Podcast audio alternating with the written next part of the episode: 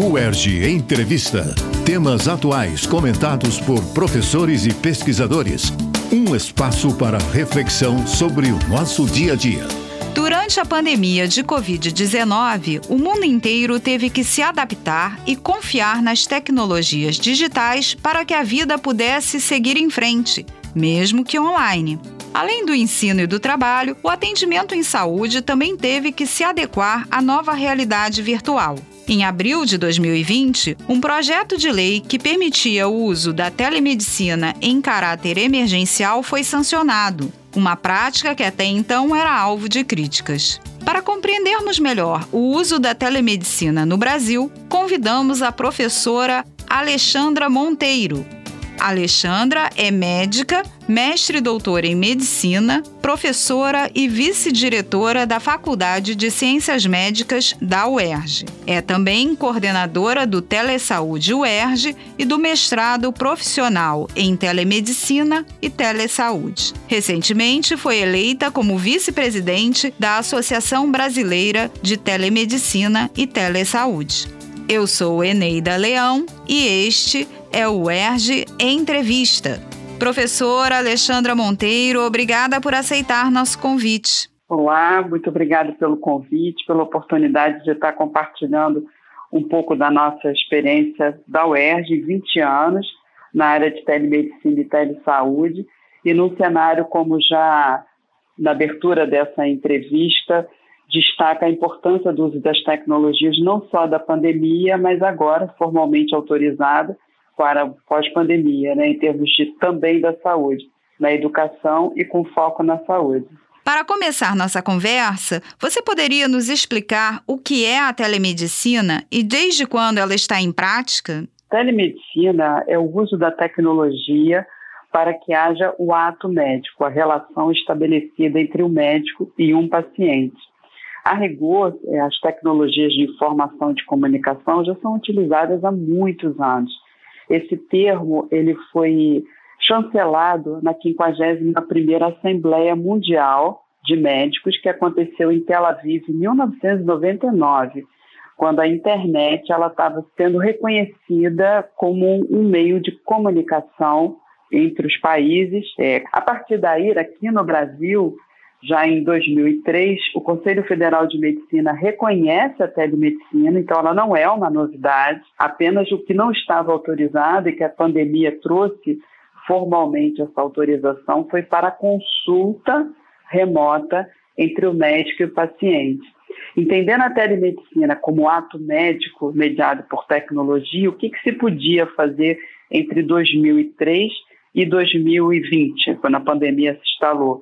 Poderia haver a teleinterconsulta, que é uma modalidade de segunda opinião entre os profissionais da saúde para a teleassistência, o telediagnóstico, o diagnóstico remoto, então eu, radiologista, recebo um exame de algum lugar, eu posso dar uma segunda opinião se aquela imagem de raio-x é uma tuberculose, ou se não, para um não especialista, assim como o eletrocardiograma, e o telemonitoramento através da transmissão de dados é, dos pacientes. Isso no âmbito da teleassistência. Somente o que não era permitido formalmente era a consulta direta entre o médico e o paciente. Do ponto de vista da história, a telemedicina foi pioneira. A partir daí, a Organização Mundial da Saúde ela entende desde 1999 que a tecnologia deveria ser aplicada para outras profissões da saúde, que no Brasil são 14 profissões em saúde. E aí, por conseguinte, nasce a teleenfermagem, a teleodontologia, a telefisioterapia, a telefonoaudiologia e assim por conseguinte, configurando então o conceito da telesaúde.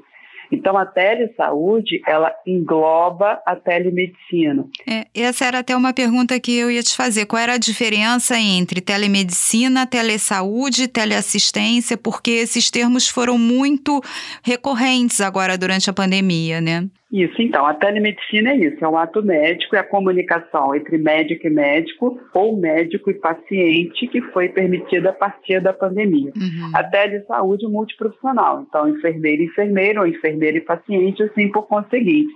E a teleassistência, tele à distância, Então, é assistência remota mediada por tecnologia, que pode ser para o telediagnóstico, pode ser para o telemonitoramento, para televigilância, enfim, quando se usa a tecnologia para o cuidado na assistência em saúde. A assistência em saúde, ela inclui toda a jornada do paciente, que vai da promoção da saúde à prevenção de doenças e o cuidado em si quando há o adoecimento. Então, essa jornada toda, a gente, à distância, quando mediada por tecnologia, é intitulada como teleassistência, que pode ser realizada por um médico, por um enfermeiro, enfim, dependendo da área de atuação de cada um de nós. Na sua opinião, quais são as vantagens e os desafios da telemedicina e da telesaúde, tanto para o médico e os demais profissionais da área, quanto para o paciente? Então, é, a, grande vantagem é universalizar o acesso. Eu acho que isso é uma coisa é, importantíssima. A gente sabe que a qualidade da saúde hoje ela é muito restrita aos grandes centros. Então, na hora que eu consigo levar mais especialistas para a ponta, eu consigo dar mais qualidade no cuidado da pessoa, tanto para a prevenção de doenças ou o cuidado na doença mesmo. Então, essa é uma grande vantagem que a gente tem. É, isso é conceitual e reconhecido pela Organização Mundial de Saúde, que é essa possibilidade da universalização do acesso à saúde. É, em termos de desafio, é, o que é considerado não só por mim reconhecido, mas é, pelas evidências científicas, ainda é a conectividade. Hoje se fala que o 6G, né, as capitais elas estão para ser implantado a médio prazo, a curto e médio prazo, a tecnologia de alta velocidade de internet de 6G, mas sabemos que nos municípios, por vezes até próximos das capitais, nem o 4G funciona direito. Então, uhum. hoje já existem redes né, é, é, que levam a internet em alguns municípios, mas ainda não com a velocidade suficiente para que se tenha qualidade de comunicação e de registro desses atendimentos, que também é uma, é uma, uma premissa fundamental. Então, acho que, acho que é um cenário de grande avanço, da gente conseguir ter o especialista em qualquer lugar, até na palma da mão, para quem tiver internet de alta velocidade. E, paradoxalmente, é, o desafio é levar a internet de alta velocidade, que é uma premissa obrigatória para esse cuidado remoto. Aproveitando que você citou a questão da ampliação do acesso à saúde, essas modalidades de assistência também estão inseridas no SUS? O Ministério da Saúde ainda implementou em 2010 um projeto piloto nacional, que a UERJ foi parte como núcleo piloto, exatamente para testar modelos de compliance, governança. É, ainda não se falava naquela época interoperabilidade de sistemas, mas mais de prover soluções é, remotas. O Rio de Janeiro nós conectamos todo o estado, todos os 92 municípios desde aquela época, para levar exatamente a segunda opinião de especialistas e o suporte na dúvida é, de exames, né, que seria também o, o telediagnóstico e a teleinterconsulta, que é a segunda opinião. É, o SUS ele é o beneficiário, o SUS público, né, do Sistema Único de Saúde, ele é um beneficiário já com resultados muito impactantes do uso da telesaúde, que é multiprofissional, para otimizar o cuidado em saúde. É, professora Alexandra Monteiro, em relação ao paciente, quais são os benefícios e desvantagens nessa modalidade de assistência? Nunca foi tão importante para todos nós pacientes, e eu sou médica, mas também sou paciente, ser o responsável pelo seu autocuidado. Então, vamos pegar a pandemia, que foi um, ainda no final da pandemia, 2022, mas pensando em 20, 2020, 2021 abre um link, uma, uma entrevista, não deixa de ser uma entrevista entre o médico e um paciente. E o paciente, eu, à distância, eu não tenho como examinar esse paciente, que foi o que aconteceu em 2020, quando se tornou uma lei extraordinária, agora autorizado, que houvesse a teleconsulta. O paciente ele tem que ser capaz de fazer todo o relato pensando na pandemia, na tosse, do tempo de tosse, se essa tosse é seca, se essa tosse tem secreção, é, se tem febre. Então, o paciente, cada vez mais, ele tem que ser responsável pelo seu relato. Então, nós, instituição formadora, precisamos orientar como a extensão na responsabilidade da nossa comunidade acadêmica com a população.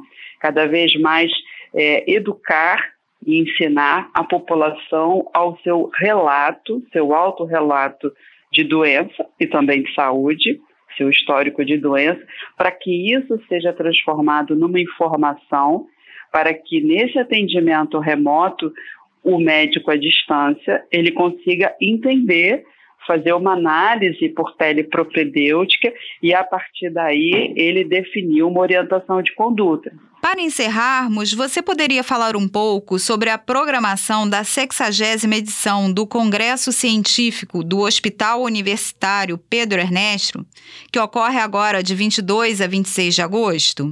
Eu soube que a tecnologia será um dos pontos altos do evento. Conta pra gente quais serão as novidades e como se inscrever. O Hospital Universitário Pedro Ernesto ele foi assim é, um marco aqui para o Rio de Janeiro no apoio à Secretaria de Saúde do Estado no cuidado ao enfrentamento da Covid. Esse congresso acontece há 60 anos e durante dois anos, que esse ano é, o hospital faz 60 anos, não houve é, essa atividade por razões óbvias do distanciamento e isolamento social.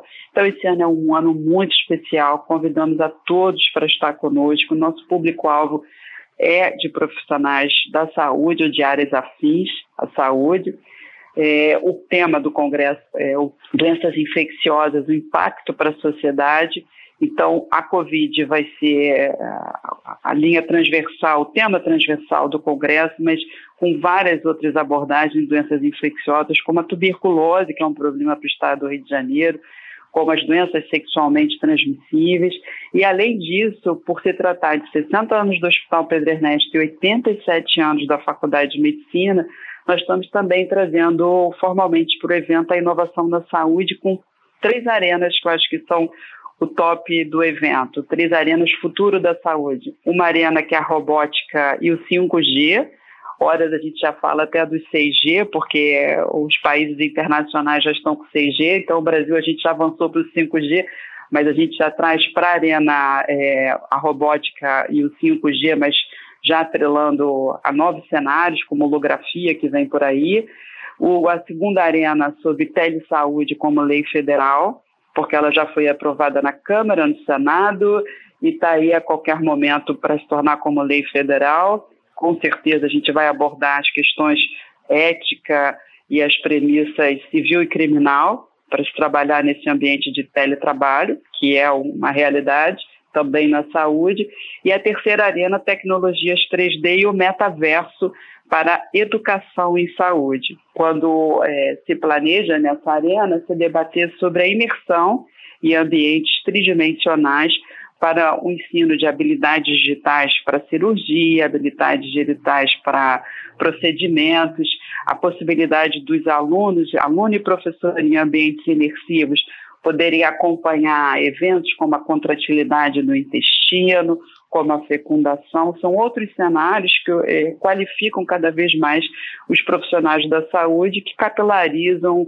e qualificam esse cuidado com seus pacientes e com seus familiares que trazem, né, o que tem também a possibilidade de, por outras redes de colaboração, é, capilarizar esse conhecimento que precisamos ter nesse mundo, que houve uma transformação digital na sociedade no mundo, que foi acelerada e institucionalizada em todos os países com a pandemia. Com certeza. E como os interessados podem se inscrever? Então, no site do Congresso, congresso.up.erg.br, congresso.up, HUP, Hospital Universitário Pedro Ernesto.erg.br.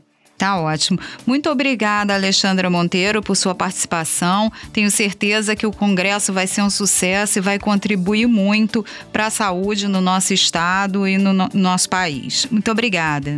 Agradeço muito, Eneida, agradeço muito a Comuns e parabenizo esse canal de comunicação da UERJ, que é muito importante para para ampliar né, e divulgar todas as ações da universidade com, com a nossa comunidade, né, com todos nós aí juntos e fortalecidos. Né? Muito obrigada. No ERG Entrevista de hoje, conversamos com a professora Alexandra Monteiro sobre telemedicina e telesaúde. Assim como na temporada passada, os próximos episódios do ERG Entrevista contarão com outros apresentadores, que se revezarão em conversas sobre temas da atualidade com nossos convidados especiais. Fique ligado no ERG Entrevista e acompanhe a Rádio ERG em www.cte.com www.erge.br barra Rádio Erge e nas principais plataformas de podcast. O Erge Entrevista. Produção Rádio Erge. Realização Centro de Tecnologia Educacional. CTE.